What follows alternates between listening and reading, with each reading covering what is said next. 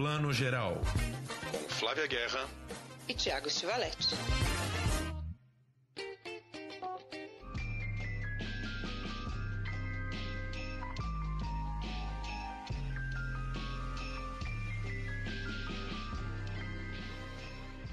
Bom dia, boa tarde, boa noite, você que está ouvindo o Plano Geral, seu podcast de cinema e séries de volta ao Brasil. Estamos agora no mesmo confuso horário. Continuamos confusos, mas pelo menos agora no mesmo horário, eu e Tiago Stivaletti. Hoje a gente vai falar, meu Deus, de, uma, de um fenômeno né, que acontece de anos em anos, de tempos em tempos. Não é fácil disso acontecer, mas a gente vai falar de uma série que entrou para a história aí, Succession, mais uma da HBO. HBO sempre marcando aí a história das séries. A gente vai falar também de outra novela que aí o vai poder falar se marcou ou não a história Todas as Flores, que terminou também nessa última semana.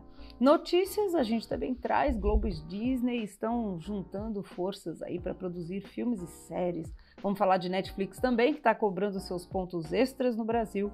E os filmes que já têm distribuição aqui no Brasil, que chegam quentinhos de cana. E tá todo mundo perguntando para a gente, então a gente já vai adiantar esse serviço. A gente ainda tem estreia de Io, que é um filme lindo polonês que concorreu ao Oscar, foi premiado em Cannes ano passado. A série Escola Base estreando no Canal Brasil e a mostra Ecofalante. Enfim, tem muita coisa, esse índice já está né, bem cheio. Antes de mais nada, chamo aqui Tiago Stivaletti, meu companheiro de todos os fusos e todos os confusos horários. Bem-vindo, Tiago. Oi, Flavinha. Pois é, agora você aqui já no Brasil, de volta ao nosso oceano de filmes, séries, dicas e centenas de dicas e milhares de dicas. Bora lá começar, enfim, um assunto que já já bombou muito nas redes aqui, mas a gente precisa falar porque é, realmente né, é uma série que tem um roteiraço, né, um roteiro muito bem escrito. Não canso de falar aqui que não é exatamente a minha praia, né? Succession fala daqueles ricos bilionários, né, disputando o poder dentro da própria família. Mas o último episódio, aliás, os últimos episódios, né? Eu diria que pelo menos os três ou quatro últimos episódios tiveram um roteiro assim que eu acho que não ficou a dever aquele episódio que todo mundo considerou como o grande episódio histórico da, da morte do Logan Roy, né, que foi o terceiro episódio dessa quarta temporada. O velho morreu, mas essa reta final foi recheada de coisas. A começar, vou falar um pouquinho aqui do episódio 8, que foi aquele episódio da definição da eleição presidencial. Né? É, assim, candidatos fictícios, né? ninguém está falando ali de Trump, de Biden nem nada, mas claramente foi quase que uma, uma sátira amarga da Fox News, né? Porque o canal ali, ATN, se eu não me engano, que é o canal ali da família de Succession, né? Apoiando o candidato conservador e bolsominion, né? Claramente é um candidato a la Trump e Bolsonaro, um candidato da extrema direita com discurso fascista e tal. E eles dão a vitória para esse cara é, antes das urnas de Wisconsin, de Wisconsin que estão dando, tá dando uma treta lá, antes dessas urnas serem computadas. Quer dizer, aquele jogo em que a gente sabe que os grupos poderosos definem as coisas muito antes do povo, né? E a ironia, claro, é que esse episódio se chama A América Decide. A América não decide coisa nenhuma, quem decide são os milionários. É, bilionários, né? Pior ainda, né? Eu, eu adorei esse episódio, mas esse episódio é igual à série The Morning Show, né? Também é maravilhosa, que é da Apple que é o bastidor da notícia, né? Como é que aquela cozinha toda, principalmente na TV, que eu acho que tem funcionamento mais ainda em tempo real, quente. É, é, eu acho que, claro, é exagerado, não, não sei, né? Aí posso até estar sendo meio inocente. Não sei se uma decisão assim de eleição é tão, tão feita assim. Com, com, até uma falta de cuidado, né? Como se fosse um jogo de tabuleiro ali de xadrez, eles brincando com a democracia desse jeito, mas, gente, a gente está num país como o Brasil, a gente viu o que, que aconteceu né, recentemente no nosso cenário político e como muita gente que tem poder pode levar a democracia como se fosse um mero joguinho de poder. Então, nesse sentido, até que foi bem realista, né, Tiago? Eu adorei todas aquelas reuniões, mini reuniões e vai e vem.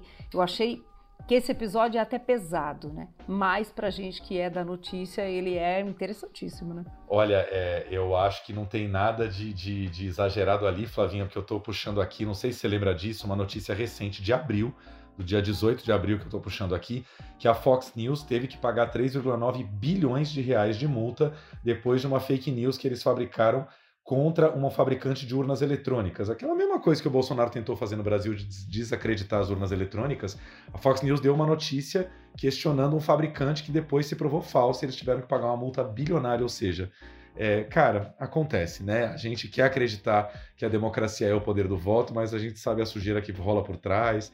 Aqui no Brasil, aquele lance lá que é, esqueci qual foi o departamento do, do, do, governo Bolsonaro ainda, que tentou atrasar os ônibus para votação no Nordeste. Enfim, o jogo é muito sujo, né? Muito sujo. Mas é que é, esse episódio, ele, ele é quase como. É assim que é mesmo, tá, gente? Vamos declarar o Wisconsin, né? Eu acho que é o Wisconsin que tem uma questão. É um, é um spoiler aqui para quem não ouviu, mas não é um spoiler da trama toda para quem ainda não ouviu. Mas existe uma questão ali.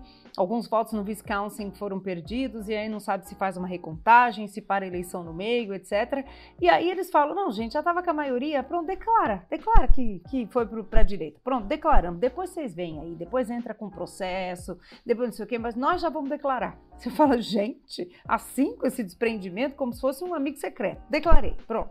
Então, é, é, desesperador, né? E eu gosto muito como na direção, isso falando de direção, gente, e trama também, como toda esse, essa turbulência social que um ato como esse provoca, ele passa ao largo ali, né? Tá tudo entre portas fechadas, tramas palacianas, né, do, do mundo contemporâneo, Aí um deles lá, né, um dos Roy, atravessa a rua, tem gente gritando, um protesto passando, mas é como, é como eles veem o mundo, ah, esses pobres aí protestando. Nós estamos aqui na nossa trama palaciana, é tão bem escrito que para esse povo que não põe o pé no chão, tá passando ali meio ao largo, assim, tá de cenário, né? A democracia tá só ali do lado. Why does everyone ask how I'm feeling? I got done a huge deal. I got the election. I got ATM. Got plenty on my plate. He's on the floor, Tom. Explain to me what he's doing. He's moseying, terrifyingly moseying. It's like if Santa Claus was a hitman. We were cut out behind our backs. But there's a shape for things for us. We partner up with Sandy and Stewie, with Pierce. Death wrestling ogres. Excited to get into this knife fight? Let's blow it up. I'm not authorized to let you take off. It's that. You know, in Buddhism, sometimes your greatest tormentor can also be your most perceptive uhum. teacher. Uhum. Hey, Buddha, nice Tom Ford. Não, o que você falou, eu tô meio desapegado aqui, porque assim, vai ter um pouco de spoiler, tá, gente? Quem não quiser já pula pra frente, porque a gente tá comentando o final da temporada aqui. Eu acho que fãs já devem ter visto, né? Não tem muito como a gente comentar os últimos episódios sem dar um spoilerzinho ou outro aqui. Aí passamos Isso. pelo episódio 9, que foi um episódio memorável também no funeral do velho, que tem essa coisa de gente rica que eu adoro, que o funeral não é no dia seguinte, né? Enterro de pobre é um negócio que no dia seguinte você já tem que estar tá botando no caixão e botando embaixo da terra para diminuir as despesas. E no o, o, funeral do rico pode demorar uma semana, pode demorar dez dias, vai embalsamar o corpo, não sei o que, é quase que o enterro do faraó, né? E eu amei duas coisas, assim, uma situação que eu achei engraçadíssima, que foi a, a mãe, esqueci o nome dela, a mãe dos três ali, é, que está no, no, velório, né? Como viúva, e ela começa a reunir todas as, as mulheres que o Roy já teve na vida para ficarem juntas ali. E é aquele momento meio de desopilar o fígado, né? Vamos lavar a alma, que agora o velho já morreu, nós vamos até dividir confidências assim. Eu achei aquilo maravilhoso. E é, Kieran Cooking, né? O filho, o Roman, no momento que vai fazer o discurso e, e, não consegue e trava, porque isso eu acho que é o grande é o grande lance dessa série, né? Tipo, é, é, o tempo inteiro uma ostentação do poder ou uma tentativa de demonstração de poder, mas tem um momento que esses filhos dão uma quebrada, né? E, e assim, aquela cena eu já tava com isso na cabeça, mas depois daquela cena eu decidi que o Roman era o meu preferido enquanto ator. Não tô falando assim, é o filho que eu queria que ganhasse a sucessão, nem um pouco. Mas o Kieran Culkin é um negócio impressionante como ele consegue ficar entre o humor e o drama mais profundo, e naquela cena é um negócio absurdo. Né? É, o, o, interessante, eu acho que dessa, da, de, de Succession, mas essa temporada realmente o Jesse Armstrong, né, que é o criador, ele e também, né, um, um dos roteiristas, eu acho que ele foi assim, né, ao extremo que é criar tramas em que na mesma na mesma linha ali, né, tem humor, como você fala, tem sofrimento, tem dor, tem ironia, tem jogo de poder que é muito humano, né? Esses personagens são extremos, mas eles não perdem a humanidade, né? O Roman, por exemplo, ele é um escroto em muitos momentos, era um nojo, Mas ele também é engraçado, ele fala verdades, né? Ele é o que mais fala as verdades ali, por meio das ironias, mas ele também é um ser humano, né? Ele quebra diante do caixão do pai, né? Ele também, ele é um filho que é muito inseguro, né? Ele quer só agradar o pai, ele, é um, ele queria só o reconhecimento. Então, assim, dos quatro ali, aparentemente é quem mais sofre com a perda do pai, né? Assim, pelo menos a so, sofrer aparentemente. E o, o Kendall é o que parece que não sofre, né?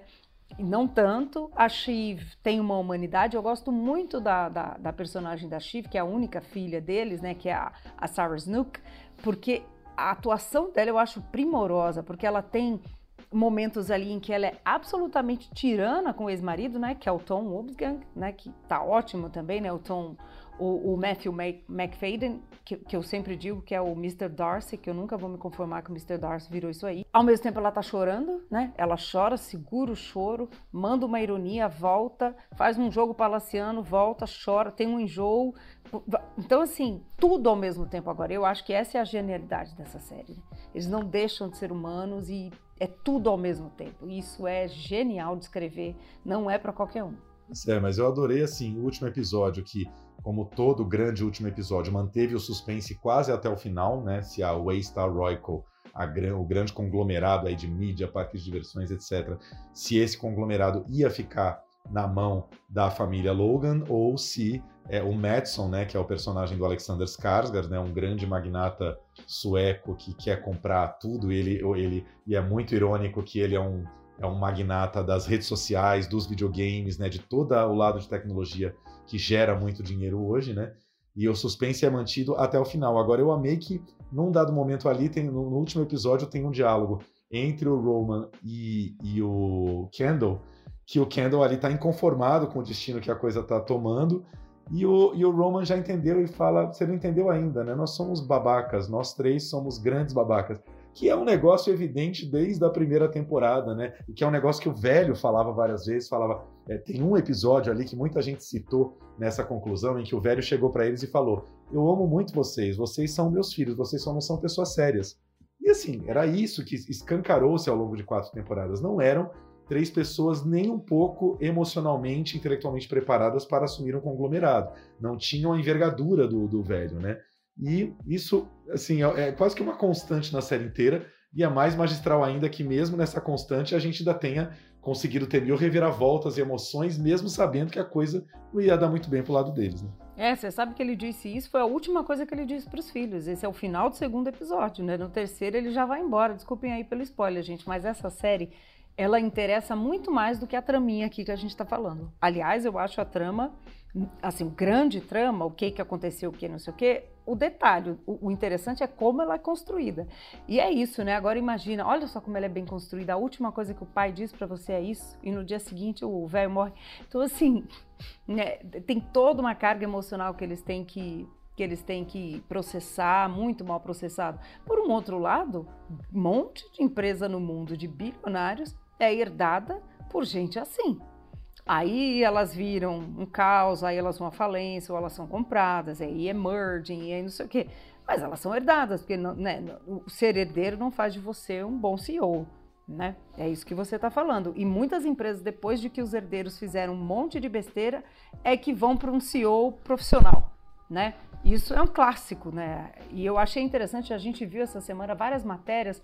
Eu não sei qual foi o grande veículo que fez, talvez foi a Folha, é, que fez uma matéria de é, Succession abusa do economic dos termos do mercado, entenda para você entender melhor a série. Muito interessante isso, né? E acho que foi a BBC de Londres, e aí a BBC Brasil traduziu, fez uma matéria com clínicas que tratam filhos de bilionários, exatamente eles batizaram de síndrome de succession, todas essas questões psicológicas que filhos de bilionários herdeiros têm, tipo ansiedade, depressão, é, o, infelizmente a dependência em, em, drogas, em substâncias, como o Kendall tem, isso é lá no começo da temporada, tá, gente? Né? Porque, e, e, muita coisa, como se diz exatamente o termo técnico isso, mas um distanciamento, é criado com o isolamento dos pais, quase terceirizada a criação. Então tem muito essa síndrome de abandono, né? Então, assim, essas pessoas são reais. Os médicos dessa clínica que foram entrevistados disseram: não, pode ser uma parcela pequena da população que são assim, Mas essa pequena parcela decide por muita gente, porque são CEOs de grandes empresas que empregam milhares de pessoas, que comprometem milhares de vidas. Tem um episódio, né, Tiago? Qual é esse? Que eles têm que demitir tipo 3 mil pessoas de uma vez.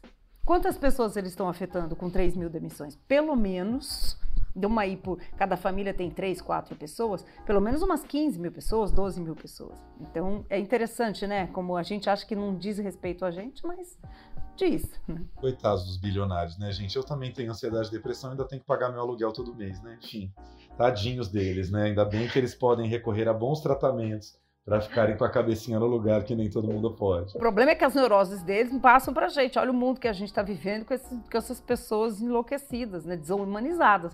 Esse episódio da, da demissão, gente, é, o, é, o, é total o mundo de neoliberalismo, totalmente que a gente está vivendo. O, o, quem tem que demitir os caras é o primo mais idiota, lambibotas da família, que fala: Eu sou bom disso, eu finjo que eu me importo, mas no fundo eu não estou me importando com ninguém. Eu apenas mandei todo mundo embora, fechei a tela e fui comer um sushi.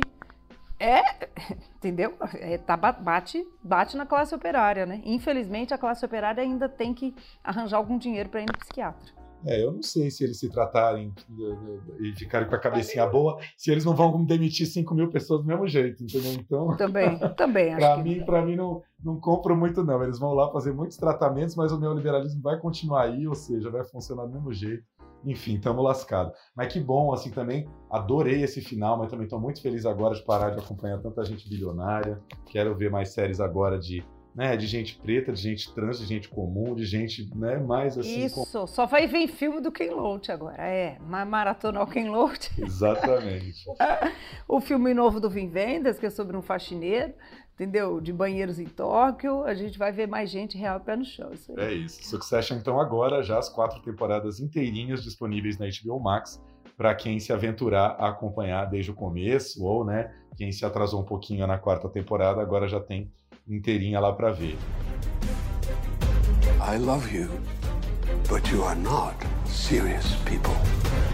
I have it on good authority. There is a kill list. Ken, is your head on straight? We've been schooled by a barbarian that goes by the name Logan Roy. I mean, he's out of control.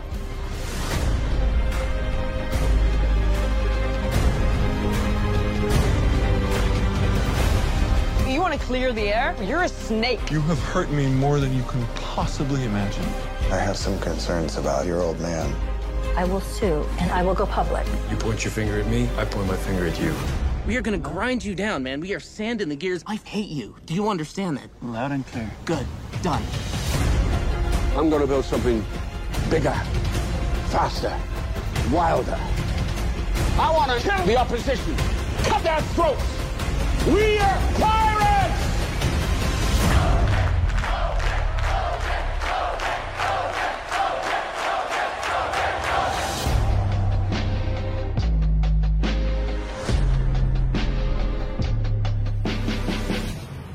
Lavinha, vou comentar rapidinho outro, outro grande final. Grande, na verdade, não foi grande, foi apenas final essa semana de Todas as Flores, a novela de João Emanuel Carneiro, mesmo autor de Avenida Brasil, que terminou na Globoplay.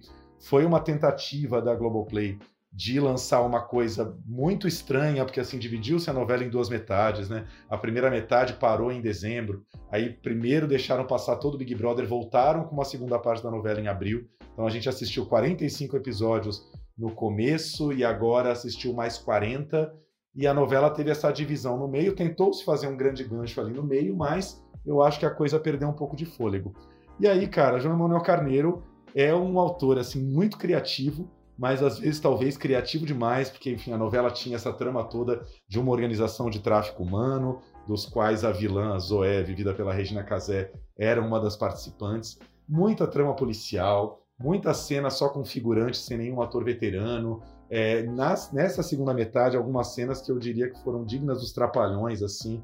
Dois personagens, Rafael e Diego, desbaratando toda a quadrilha na fazenda, só os dois ali no braço, conseguindo uma arma, não sei o quê, tipo, fazendo desmaiar um monte de capanga, cenas assim muito complicadas de qualquer espectador médio engolir. Teve grandes momentos, ótimos diálogos ali, principalmente na relação da Zoé, que é a Regina Casé, com a filha Vanessa, Letícia Colim, as duas vilãs ali, que era uma vilania com muito humor. A Letícia Colim gerou centenas de memes como essa vilã maravilhosa que era a Vanessa, tem um meme dela bebendo, na Lapa, que é maravilhoso, enfim. A novela teve grandes momentos, mas é, dá para dizer que as duas últimas semanas foram bem complicadas, porque o Carneiro apostou numa coisa de crescendo, de vai aumentar cada vez mais a tensão, até que na última semana todos os personagens estavam numa mansão em Angra dos Reis, ah, a Regina Casé enfiada num buraco lá, meio sequestrada é, pela própria filha, e gritaria, e uma coisa meio gore. Foi para um gore mesmo, assim, sangue, não sei o quê. Que a novela virou um pouco um clima de filme de terror. E eu acho muito complicado quando uma novela que é uma obra longa muda muito o tom, assim, mesmo que seja na reta final, a gente está tá acostumado a ver um tom ali, né? Então você, você gira o tom de, de, completamente é muito difícil comprar. Então, assim, pelo menos entre pessoas próximas, o comentário foi que, que deu um pouco ruim aí no final. O último capítulo, a mesma coisa, um tanto decepcionante, o fim das duas vilãs, enfim. É, a novela não terminou bem, digamos assim, o que não quer dizer que, teve, que não teve muitos méritos e não teve um miolo ali bem inspirado, com ótimos diálogos e uma história cheia de ganchos. Você terminava um capítulo querendo ver o outro, enfim. Só escorregou no final. De nascer um novo amanhã pra gente acordar. Quem é essa mulher? dançar. Eu sou sua mãe. Tá gostando, amor? Muito! Agora você tá aqui. E a sua filha não é ela, sou eu. Ela é só um estropício, a gente vai se livrar dela. Ai, ai. Ah. Nem amargurada por não enxergar, ela não é. A Joela, ela traficava droga, tinha trabalho escravo no meio também. Essa diaba assumiu com o meu neto. Ela despachou ele pro inferno. E aí de quem se meteu no caminho que eu passo por cima. Olha, vou jogar aqui uma polêmica. Você acha que a novela foi boa ou foi boa, assim? Você acha que as novelas estão em crise, não estão? Porque, assim, terminou a outra numa crise louca, né? Assim, eu só ouço de longe. A da Glória Pérez foi uma, uma crise, né? Sim, não, assim, ela não. A, Todas as Flores não foi nem de longe o flop que foi Travessia. Travessia foi uma novela que não aconteceu, que não teve repercussão desde o começo, que ninguém entrou de cara nem nada. A, o Todas as Flores foi uma tentativa, igual Verdades Secretas 2, de, de, é, a Globo é muito inteligente nisso, a Globo está testando para ver qual é a aderência da novela no streaming, como é que as pessoas vão começar a transferir o gênero novela para o hábito do streaming que todos nós temos agora. E eu acho que nesse ponto foi uma coisa bem sucedida, porque era uma novela muito cheia de, de ganchos, que era boa para isso. Então, muita gente que eu conheço que acompanhou a novela se viciou sim, porque a novela tinha personagens bons e era cheio de ganchos tal. Só que é isso, era um excesso de ir atrás do gancho, era um excesso de colocar a história acima dos personagens, que é isso, deu uma virada de caldo no final. Então, assim, foi perda de tempo ver? Nem um pouco. Grandes atores, como sempre, uma novela muito melhor que Travessia, só deu essa derrapada final. E como a novela saía em blocos, foi ficando meio evidente, que você via assim cinco capítulos de cara e falava, eita, coisa tá ficando estranha. Bom, novela é essa, essa coisa né, em tempo real, que eu adoro. Acho que é a maior qualidade da novela, né? É ir ajustando e tal. E eu andei lendo vários artigos de que a Letícia Colim já está em outro patamar, né? Essa novela levou, elevou e levou a Letícia para um outro patamar dentro da Globo, que eu acho bacana, né? Novas Gerações, ela é ótima atriz, a gente já falou de outras séries dela aqui, Onde Está Meu Coração, por exemplo, eu adoro. O filme da Júlia Rezende, né? Porta ao Lado.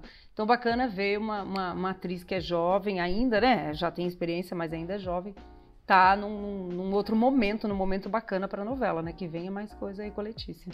Pois é, a Letícia está conseguindo fazer aquelas parcerias com autores que a gente tem maior saudade que tinha antigamente, do tipo Malu Mader e Cláudia Abreu com Gilberto Braga. A Letícia tá nessa parceria com o Carneiro desde Segundo Sol, que foi aquela novela da Bahia, do Axé, que também teve vários problemas de repercussão, em que ali ela já fazia uma, uma garota de programa bem interessante, então você vê que foi um caso de o autor se apaixonou ali pela atriz e falou, é, pô, vou apostar nela. Tem uma curiosidade interessante, que eu não sei se eu cheguei a falar aqui no podcast em algum momento, que a Colin ia fazer a Maíra, né? Ia fazer a mocinha cega, e num dado momento lá atrás, ainda na preparação, trocou-se.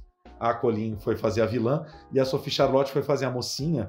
E Sophie Charlotte também muito bem como cega. E Sophie Charlotte, eu acho que ela tem uma, uma qualidade, uma, um star quality de mocinha que a Globo precisa valorizar muito, que assim, é uma coisa que a Regina Duarte tinha lá atrás, tá, gente? Estou falando da Regina Duarte Bolsonaro, falando da Regina Duarte lá atrás mesmo, Selva de Pedra, Carinhoso, aquelas novelas. A Regina tinha uma qualidade de mocinha. E a Sophie Charlotte tem isso, que é uma coisa muito rara, sabe? Aquela atriz que, que consegue fazer uma mocinha que é ingênua, mas também não chega a ser boboca, consegue manter a coisa num patamar mais ou menos sério ali.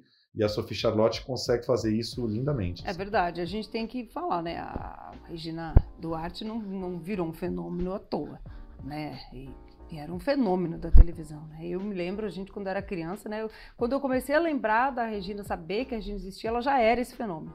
Né? E a Sofia é uma atriz que também aposta já, isso é interessante no cinema, né? A gente falou com ela aqui recentemente também, né? Sobre o Rio do Desejo. Então é bacana que as atrizes da, de novela, hoje em dia, elas investem em projetos paralelos que são, né, com outra linguagem, outra proposta, não ficam só nas novelas. Eu acho isso bem saudável também. Não, com certeza. E só falando rapidinho aqui, a gente nem vai entrar muito isso hoje, a gente deixa para comentar mais semana que vem, mas a Globoplay encerrou eh, todas as flores na última quinta-feira e na quarta-feira já estreou a série nova do Lucas Paraíso, Os Outros, Lucas Paraíso, um super querido né, amigo nosso, é, roteirista aí de Sopressão, é, várias coisas interessantes de cinema também, Aos Teus Olhos, da Carolina Jabor tal. Uma série muito interessante sobre a intolerância nos dias de hoje. Já está aí começando a rolar dois episódios por semana, às quartas e sextas, com elencaço, um elenco de cinema, tirando a Adriana Esteves, uma galera toda do cinema, Maeve Jenkins, Miriam Cortais, Tomás Aquino, Drica Moraes, né, também TV e cinema, elencão, assim, essa série promete, assim. Já que a gente está falando de Globo, Flavinha, uma notícia, notícias rápidas aqui para a gente dar para quem para quem tiver interesse aqui, Globo e Disney, que olha, essa foi das notícias assim, meio quem diria, nunca imaginei que isso fosse, fosse rolar. Globo e Disney estão anunciando aí uma parceria para a produção de pelo menos quatro filmes no período de um ano. Falaram que talvez séries também sejam produzidas dentro desse esquema. É uma, é uma parceria mesmo para que esses filmes sejam lançados primeiro nos cinemas, também sejam lançados em janela dupla no streaming, ou seja, pode ser estreie no Globoplay e na Disney Plus ao mesmo tempo. E tá um pouco pendente aí de CAD, né? O CAD é aquele órgão regulador aí para ver se isso pode acontecer, já que a Disney é uma empresa estrangeira.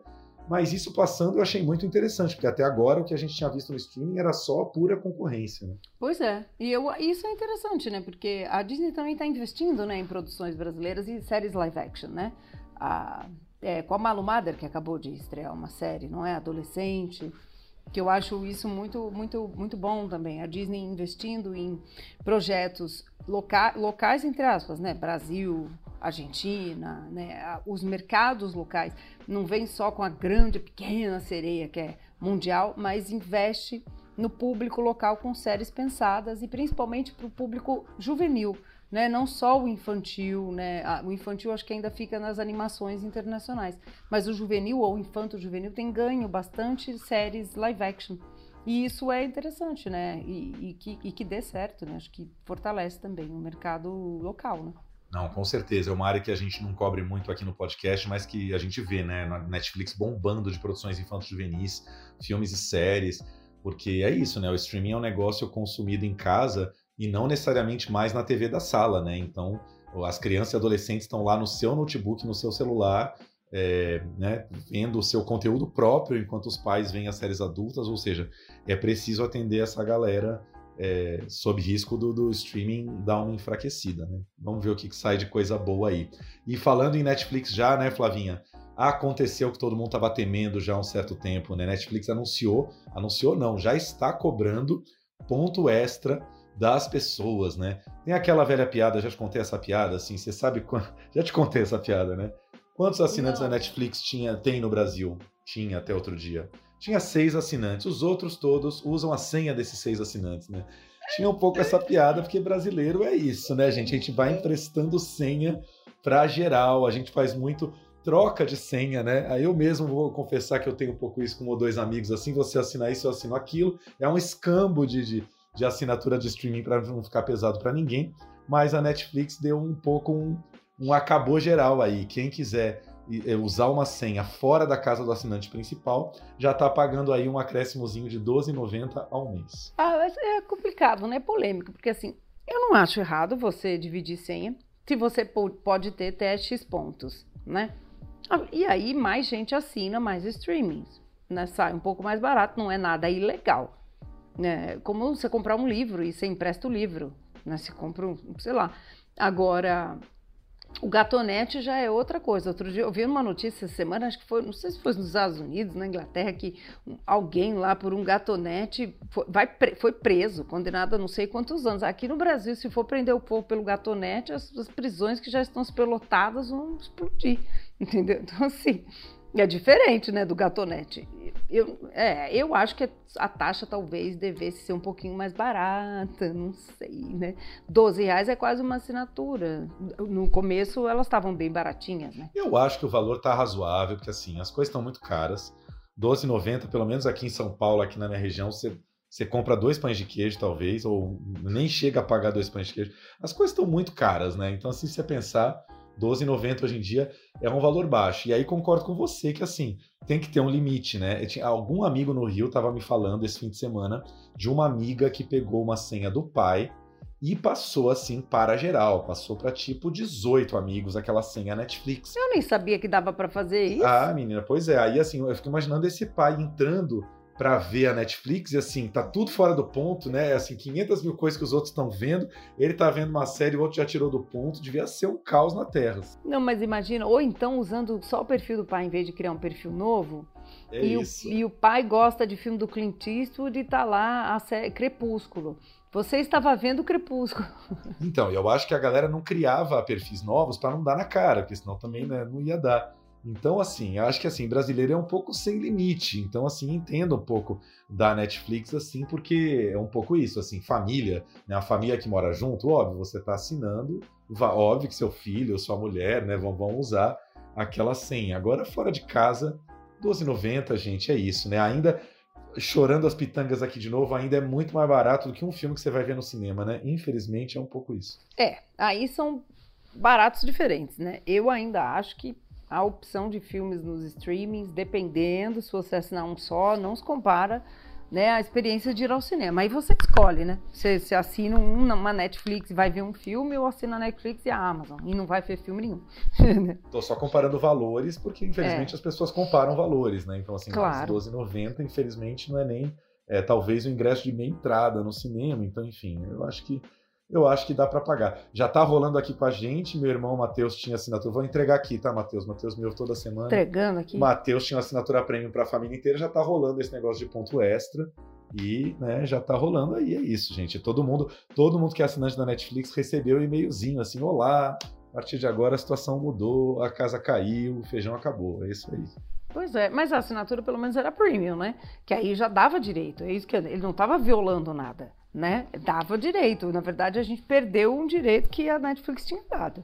Então, é complicado. Mas, enfim. É complicado, é, é complicado. Mas com certeza isso se deu. Eu queria muito saber, vamos pesquisar, vamos atrás para saber se isso rolou em outros países também, né? Porque eu imagino que o Gato Net deve ser meio campeão no Brasil, ou pelo menos na América Latina inteira, ah, é, né? no Brasil.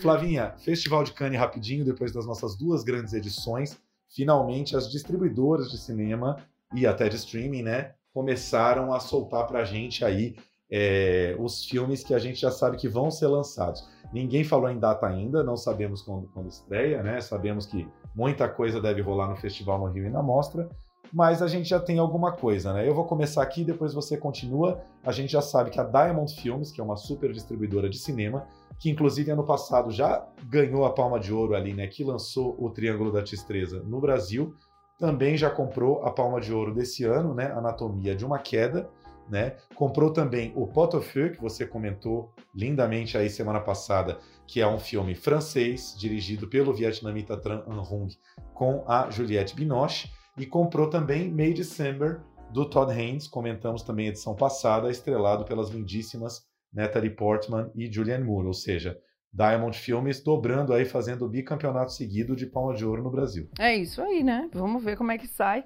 Eu acho que o filme da Justine Trier é um filme bem de bem para cinéfilo, né? Apesar de ter ganhado a palma, isso dá uma alavancada. O Triângulo da Tristeza é um filme muito mais pop, mas é uma trama muito bem construída. Pode ser que ele se faça bem, né? Explorando aí o lançamento com base numa trama bem, bem interessante de tribunal.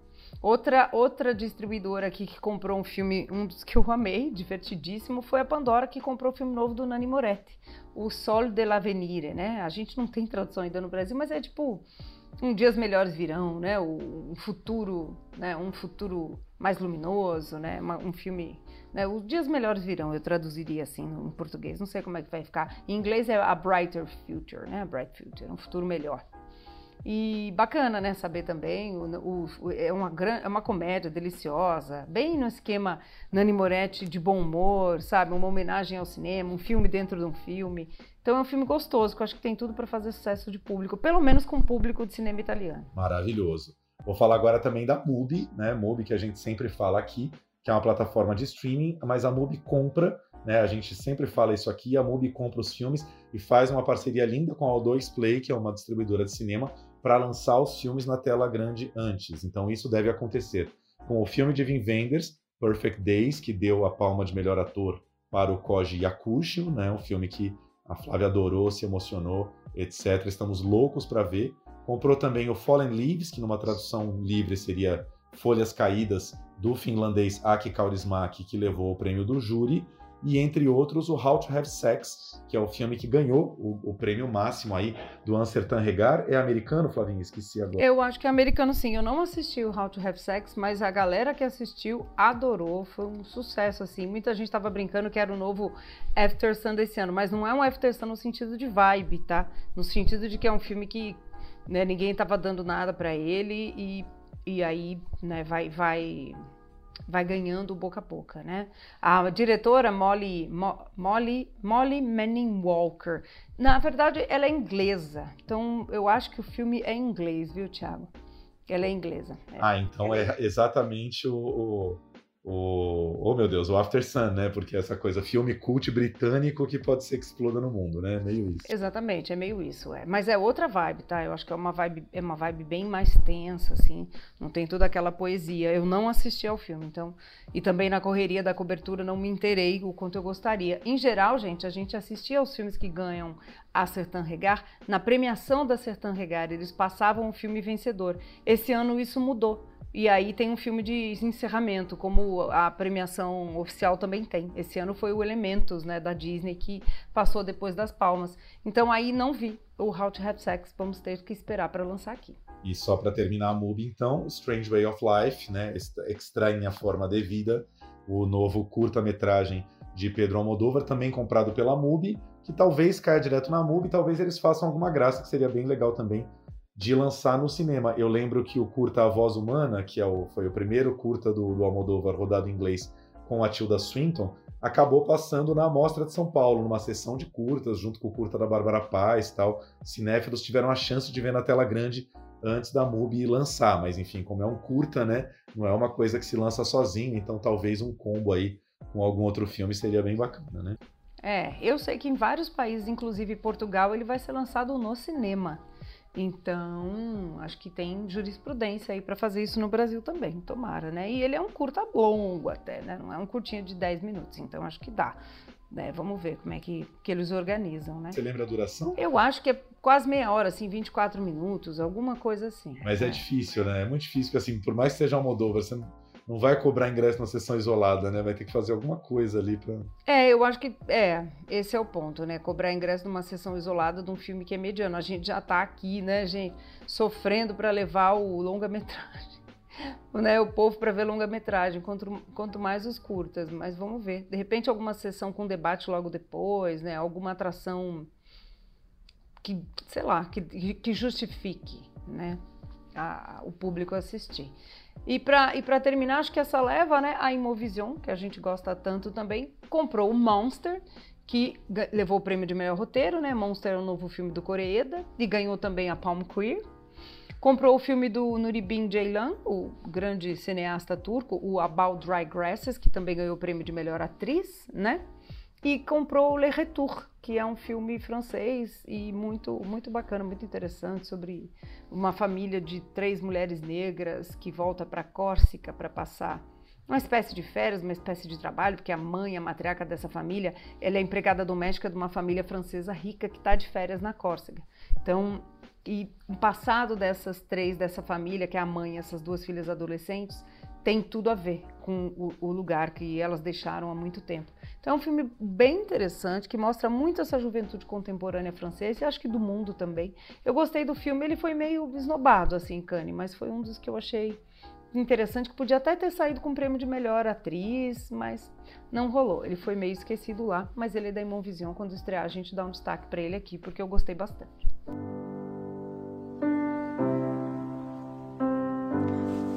湖のある静かな町で起きた些細な事件 それはよくある子供同士の喧嘩に見えた。何にも誤解してないんですよ。この先生に叩かれて息子は怪我したんです。まあこういうのって母子家庭にありがちっていうかまあうちもシングルマザー堀先生堀先生。児童のせいにしたら親御さんの怒りに火がつくでしょ。実際どうだったかはどうでもいいんだよ。豚の脳なんだよね。湊の脳は豚の脳と入れ替わってんだよいつも麦野君を叩いたりしてますなんだよそれお話を伺いたいんですけれどもよろしいでしょうか全焼だった化け物ですよ怪物誰だ頭に豚の脳が入ってるのはあんたの方でしょ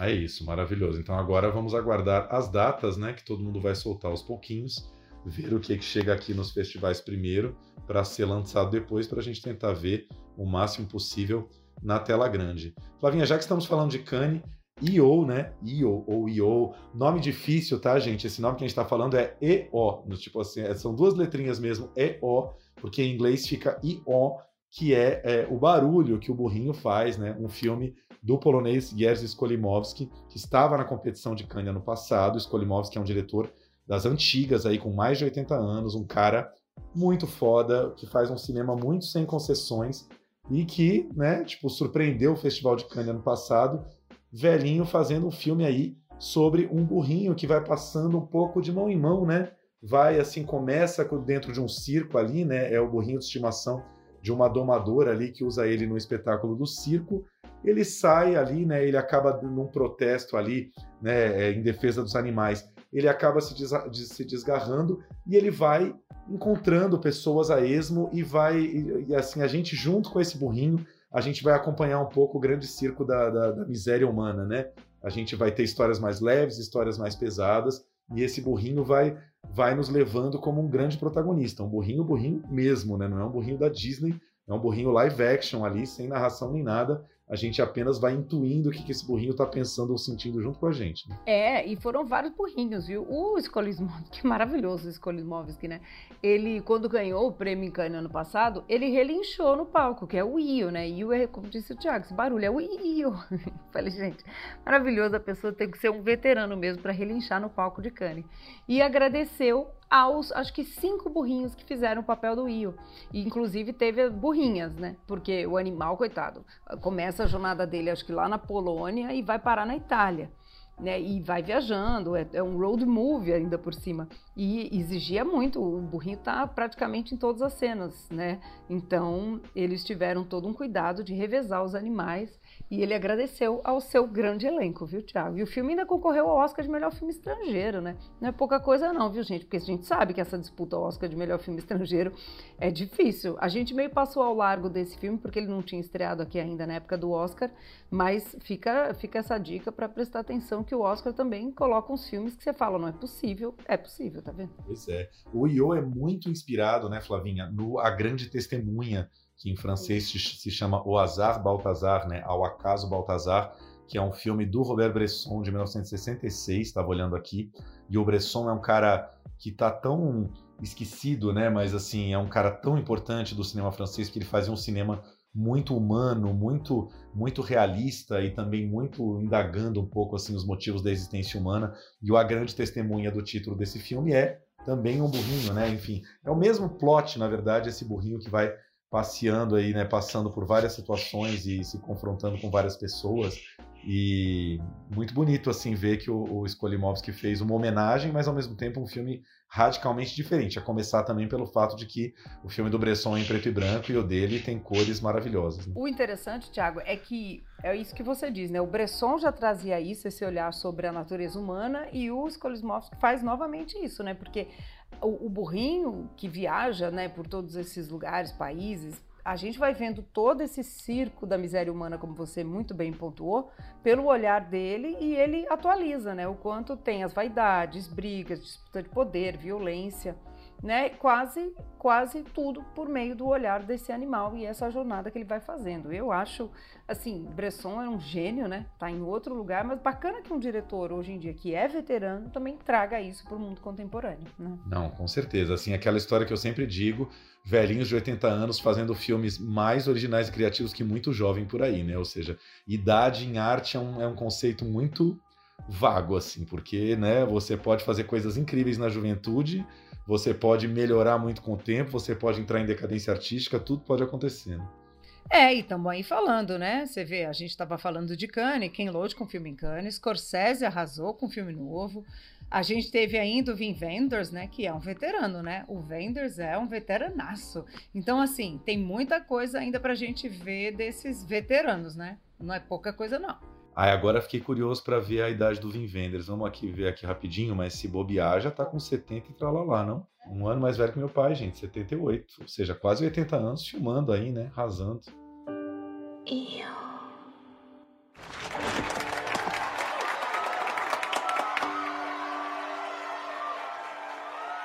Jeśli spełniają twoje wszystkie marzenia. Jo!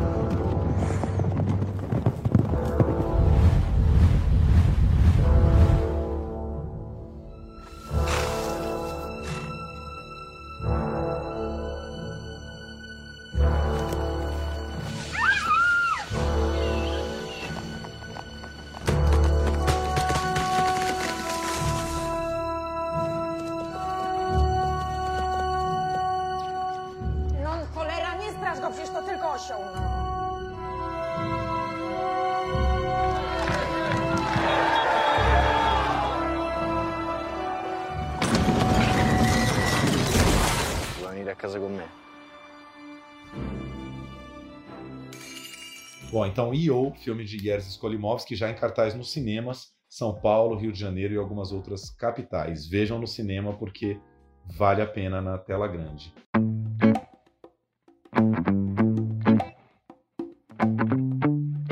Flavinha, vamos falar de série agora? Vamos, né? É bom falar de série também, né? A gente curte, a gente curte.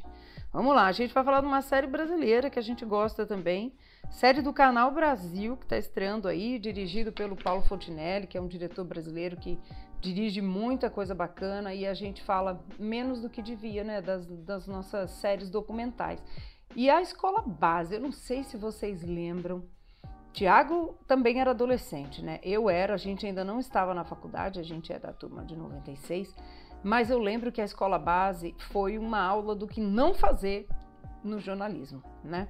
Que, que foi um caso horroroso, né? O Paulo Henrique Fontinelli, ele mesmo estudava jornalismo na época e ele né, ficou com essa ideia aí por 16 anos, tantos anos assim.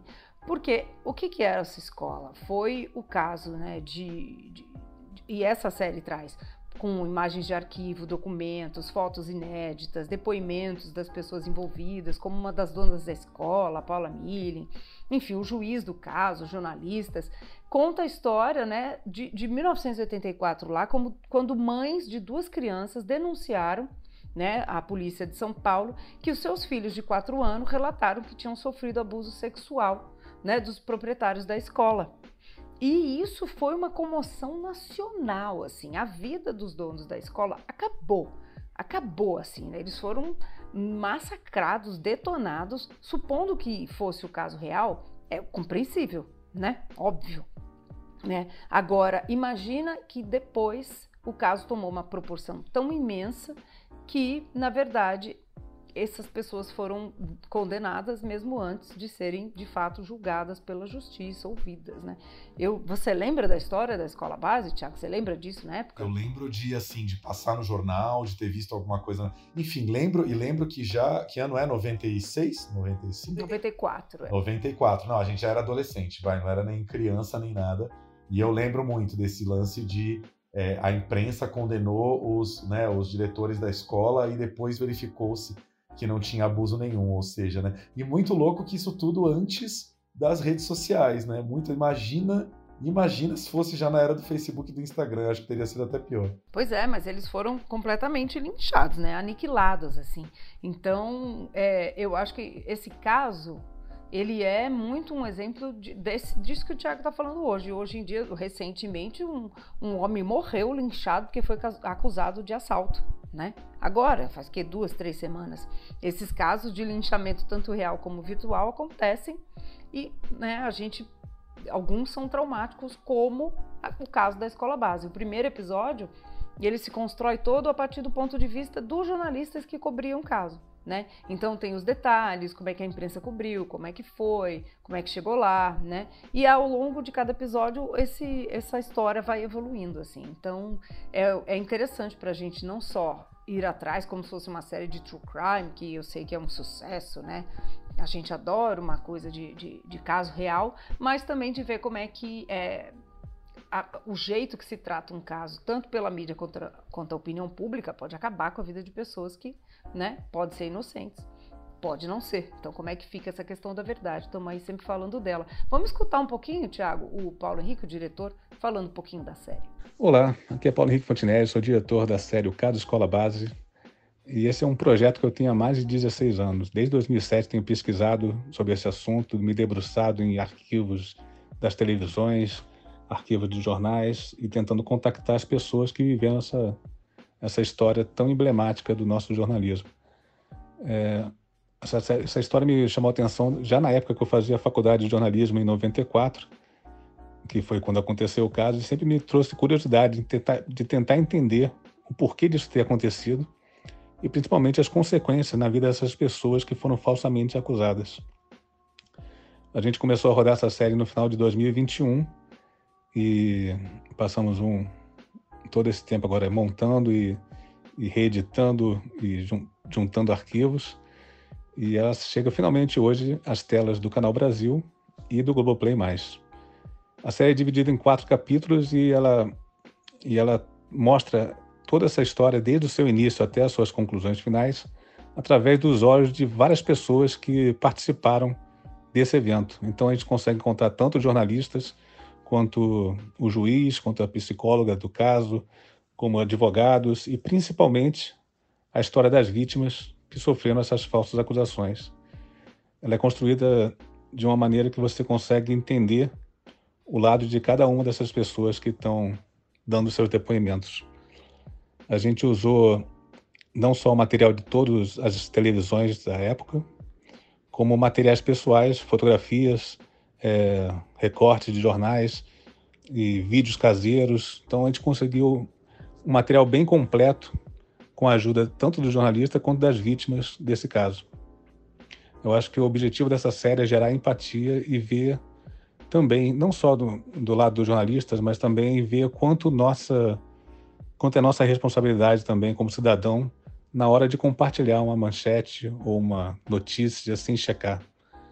É, essa série ela mostra bastante o lado de quem viveu do outro lado da, da notícia, as pessoas que estavam sendo acusadas e as consequências sérias que essas pessoas viveram por causa de uma notícia falsa. É, para isso a gente conseguiu é, contar com todos esses depoimentos, essas imagens. Eu acho que que a força de cada depoimento desse vai, vai tocar o coração das pessoas e, como eu falei, fazer a gente repensar também nosso papel como cidadão. Eu espero que as pessoas gostem e que esse e que essa série também gere um, bastante empatia nas pessoas de se colocar no lugar dos outros e pensar como seria se fosse com a gente.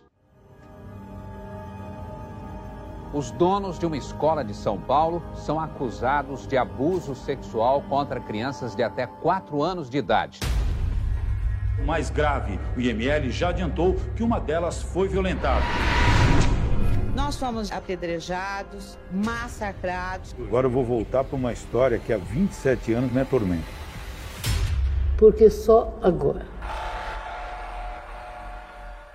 É isso aí, esse foi o diretor, Paulo Henrique Fontinelli, contando pra gente um pouco mais sobre essa série que tem essa importância, né? Eu não acho que ela é interessante só para estudante de jornalismo, né? Só para quem estuda a mídia.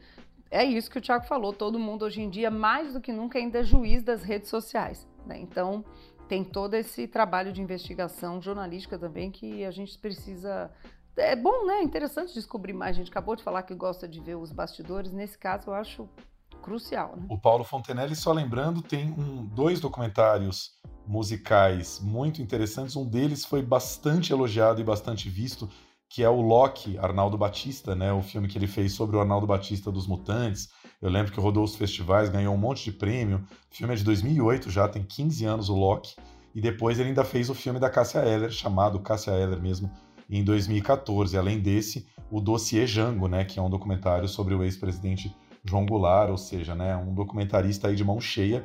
E eu tô chocado, Flavinha, com essa informação de que 16 anos, né, é, é impressionante o quanto os nossos diretores, documentaristas, cineastas, as pessoas acham que é muito fácil e glamouroso fazer cinema, cara. São 16 anos fomentando um projeto, juntando arquivo, não sei o que, para um dia isso virar um filme ou uma série.